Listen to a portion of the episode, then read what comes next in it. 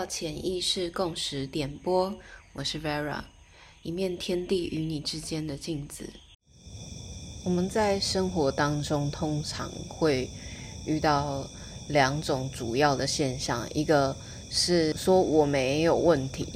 我没病，然后一个是我有病，我有好多问题。如果我们先大致上先分这两种。觉得我没病状况，就好像一个玻璃的艺术品，它都是美美的在那里，但是却很容易经不起撞击，然后就碎裂。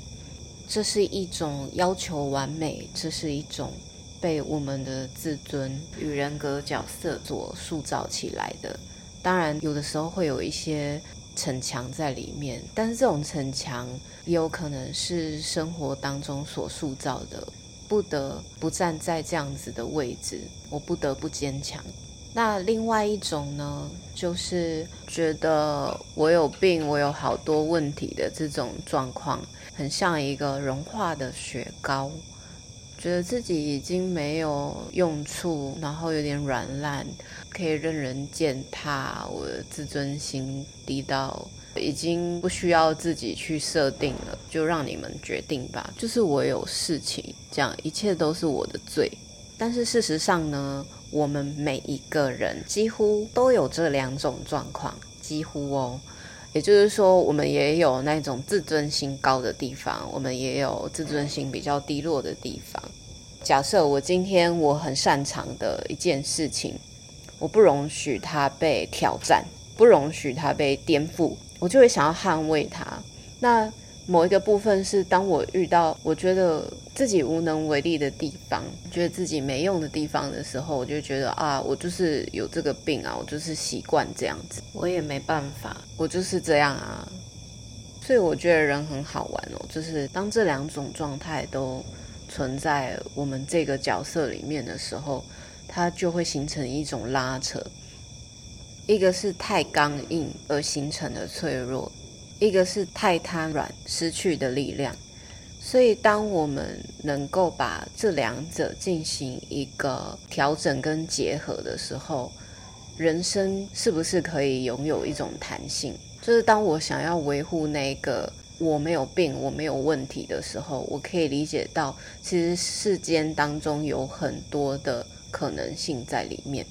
我发现，当我在帮个案做咨询的时候，我感觉到越自由、越多的可能性，我就越不会去想要控制跟限制在我面前这个个案的答案。我就可以发现，还有很多是我自己没有体验过的，然后让他有更大的空间跟自由度去表达。也就是，如果今天我是被人家所限缩跟质疑的时候，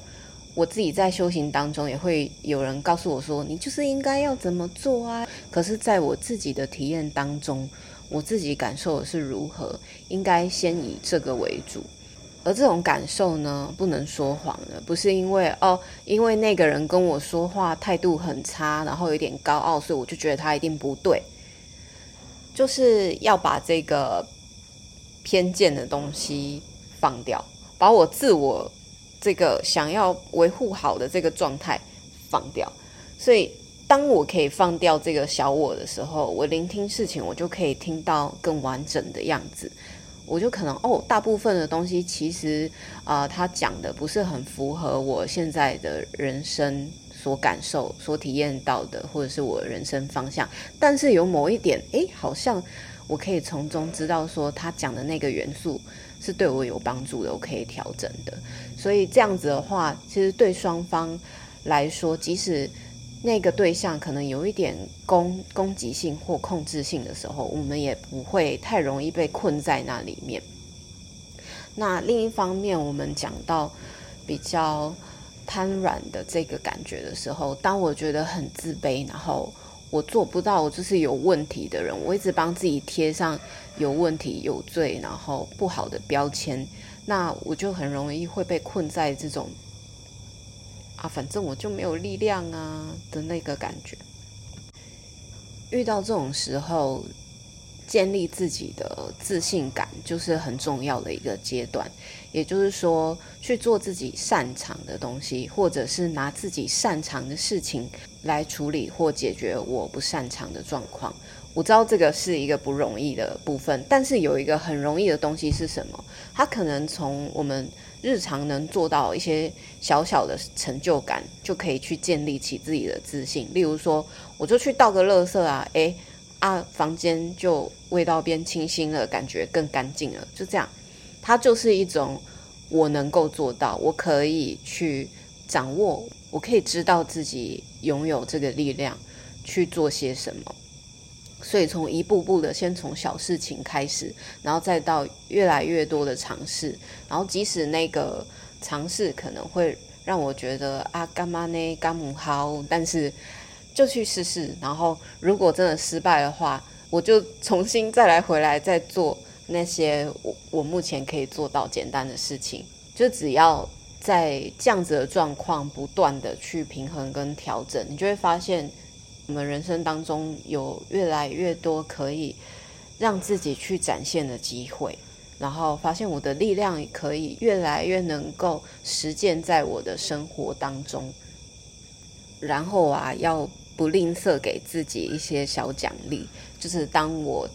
能够做到，或者是建立起一些自信的时候，我可能可以有一些犒赏机制，例如说，我去跟我朋友吃个饭、聊个天，或者是做一些自己喜欢的事情。可能透过我去爬山，然后给我自己一杯好喝的咖啡、好喝的茶，这样子等等的这种小事情，慢慢的去积累自己去。享受自己人生，然后建立自己自信，让自己有能力去实践的这个部分。最后分享我身边有一位仙女跟我讲的一句话：会感到孤军奋战，也同时代表自己是有能力、有力量的人。这句话很棒吧？所以我们会感到孤独、不被理解，其实就是因为我们本来就知道自己很独特。无论是那个光明面美好的事情，或者是有一点阴影让你痛苦的事情，都是造就现在我们自己的养分。有时，当全世界的人都不理解自己时，想想自己做对了什么，而不是做错了什么。